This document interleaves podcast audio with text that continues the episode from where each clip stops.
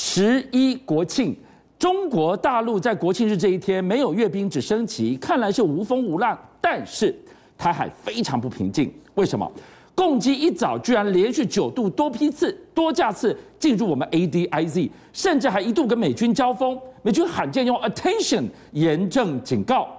美中高层会议断了将近八个多月，十一前夕重新通话了。你以为要和解了吗？今天我们独家告诉你，一张照片的背后，原来美中在准备最后决战。因为毕竟啊，美国跟这个大陆之间呢、啊，这、就、个、是、世界上两个这个呃军力数一数二强的这个呃国家啊，那当然他们知道，如果说今天持续对抗，对这个事件不见得是件好事。所以当然你可以看到，但那个美国国防部它其实啊有非常多的这个科科室，它有关于中国事务的这个副助助理部长蔡斯就跟大陆的那个解放军国际哈和那个军合办的这个副主任黄雪平呢就通上电话了，因为通上电话就代表其实啊双方啊开始啊进行一些啊多方面的沟通啊，因为毕竟如果双方没有交流的话，就在比那个意图上更容易误判对方的意图嘛。这个通话其实是非比寻常，已经热线中断八个多月了，所以这个通话的背后，中美的冲突一触即发，现在缓解下来已经。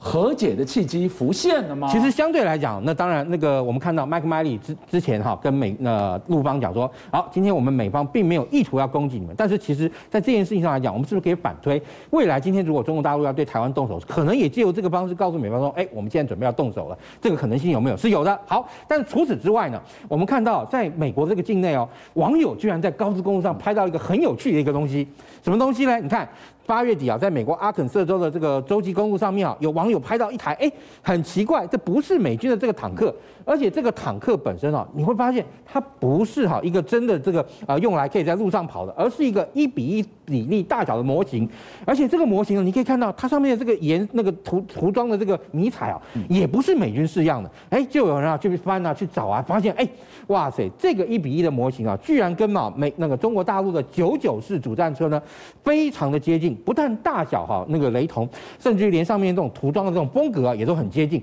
所以在这个情况下，哎，就大家就会发现，今天美国是把这个东西拿来干什么嘞？因为很简单，如果今天双方啊变成说是把互对对方互相视为一个潜在的这个对手的话，那自然而然的要对对方的军备装备啊要做一个通盘的研究。而大陆的九九式主战车，其实在这个世界上来讲，它其实是一款非常优异的主战车。如果大陆没有九九式，好，美国去年也不会宣布要卖台湾 M1A2T 这个主战车，为什么呢？因为其实啊，以这个九九式主战车来讲。它哈，其实它在目前世界上哈有呃有些哈这个媒体把它做个排名，说把它排到这个世界第三。我大概不会说哈，认为说它一定是第一、第二或第三。但是以九九式主战车的性能来讲，要挤进世界的前五名，我觉得是没有问题的。好，那我们就来看看它的性能到底是如何啊？你看到这台九九式主战车，它在这个原野中啊那个那个驰骋，然后这个时候你有没有注意到它的炮管永远指向建筑物中的一个固定位置？也就是说，你可以看。它今天拥有九九九式主战车，它本身一个资讯化的一个战车，也就是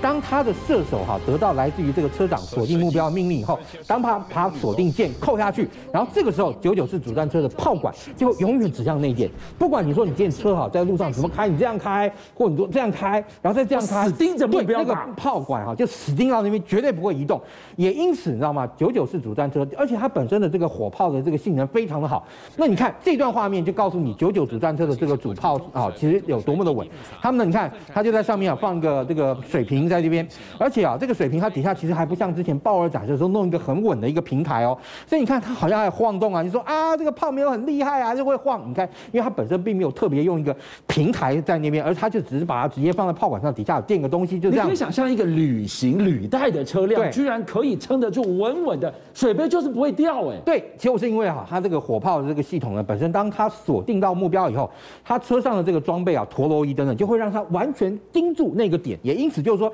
你今天你车子啊，不管怎么颠簸，然后炮管怎么旋转，那这个时候炮管的炮口就永远指向那个固定的点。所以我们刚刚讲到，就是以目前九九式主战车来讲，它的确是世界上你要说排进前五名的这个战车，基本上没有问题的。而且它在开发的时候，你知道吗？甚至还做过就是抗爆击的这个测试。也就是说，你看它利用中国大陆自制的这种哈，就是那个炮那个啊战防飞弹、战车防御飞弹啊这种喷焰装甲装甲飞弹。然后打中以后，它打中以后，你可以看到，哎，它并没有发生这个殉爆那样的一个情况哦，而是啊，就是说，因为他本身其实也知道，像这种战车被敌方的这个反战车飞弹，因为敌方的反战车飞弹都是一个喷焰飞弹，当它好形成一个高热的火焰烧进来的时候，最容易起火的是什么东西啊？就是车子里面的这个弹药。所以你看，俄罗斯的这个主战车很容易被人开了一炮以后，对不对？然后整个爆炸，然后炮塔就飞出来，哎，炮塔飞起来，然后掉到旁边这个地上。那他好就记到了这个啊教训，所以他在车上就配备了自动那个呃消防系统，也就是万一被击中，马上就先让他的这个弹药室啊，先给他进行这个洗消。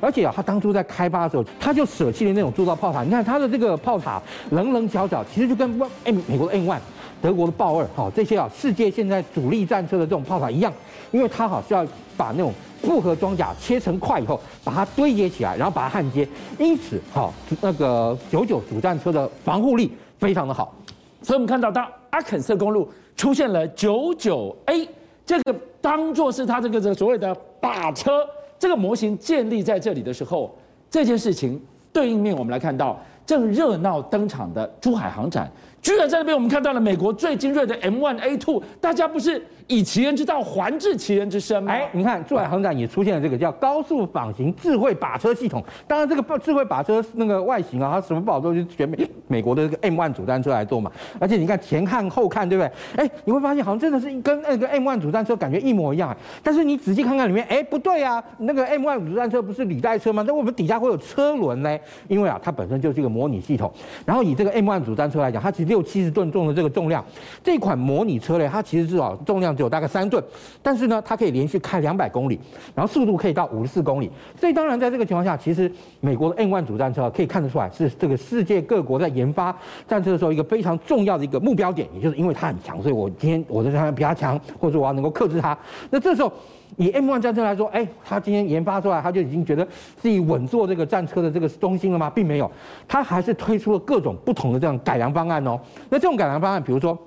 你这个 M1A2 啊，它这个第三代改良跟第四代改良来讲哈，它其实啊就跟过去来说有非常大的不一样。例如以美国来说，它自己其实就好那个加上了这个新的这种装甲。那这种新的装甲其实让它哦，在包含被敌方的炮弹直接命中。或者像战防飞弹命中的时候，更不容易被贯穿，因为它以现在这种装甲来说，它都是复合式的一个装甲。另外，其实啊，它本身呢，你可以看到，它在那个射击上来说，其实也对这个射击的程序做了非常多的改进。因为像过境过去以这个战车来讲，我们看那个《烈火突击队》那个电影，有没有注意到？今天那个战车，它就那个呃战车那个瞄准手，都是听到啊布莱德彼特告诉他说。几点钟方向有敌军战车，然后这个时候，那他的那个瞄准手就赶快瞄准那个摇这个战车的俯仰跟这个呃左右，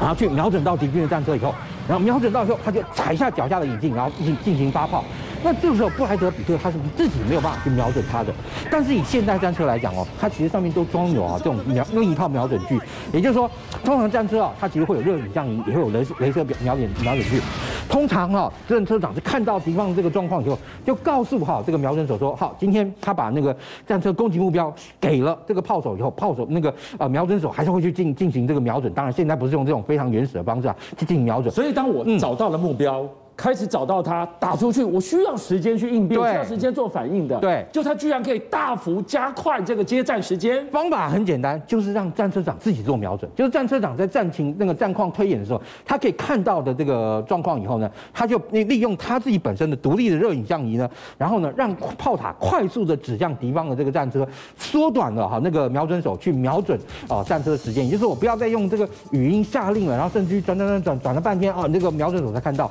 我。战车长可以直接把炮塔的炮管的方向打到哈，就是预计我要瞄准的那个敌军的这个车辆的这个方向了。所以我们看到那这个关键的一点零几秒变成了坦克战场决胜关键 M1A2，它能胜出的关键一秒钟。但是你打出去的这个炮弹如何让你的敌人坦克当场开罐呢？对，所以你看现在美国还研发了第五代的这种炮弹。那这种第五代炮弹以这个一二零滑膛炮来讲，相对来说。滑膛炮它本身能够发射的弹种相对来说比较少，它大概都是就动能穿甲弹。另外呢，它啊像你这个现在新的这一代这个炮弹来讲，它其实就为它开开发了两种这种不同的弹药。第一个当然是还是传统的这个穿甲弹，因为像你传传传统的穿甲弹来讲，它呢像这个滑膛炮打出去的时候，它它速度非常的快。然后呢，虽然说它是很细的一个那个弹那个那个那个就是弹芯，像以一二零的滑膛炮来讲，它的那个主要那个弹芯啊，真的去击中敌军战车的弹芯啊，大概其实只有四十到四十五公里那么粗。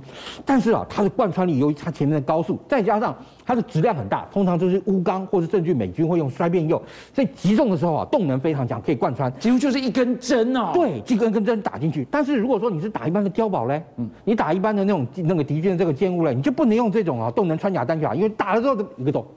哦，你只要没有被那个洞直接打到，你都没事。所以我的打击面就越大越好。对，所以你还要开发新的这种 AMP 的这种弹药。这种 AMP 的弹药哈，它发射出去以后呢，其实你看就像一个小小的火箭，你知道吧？它那个小小的火箭发射出去啊，当然它并不是真的有在喷焰，它是后面哈那个后面的那个热的那个尾机，然后它击中那个。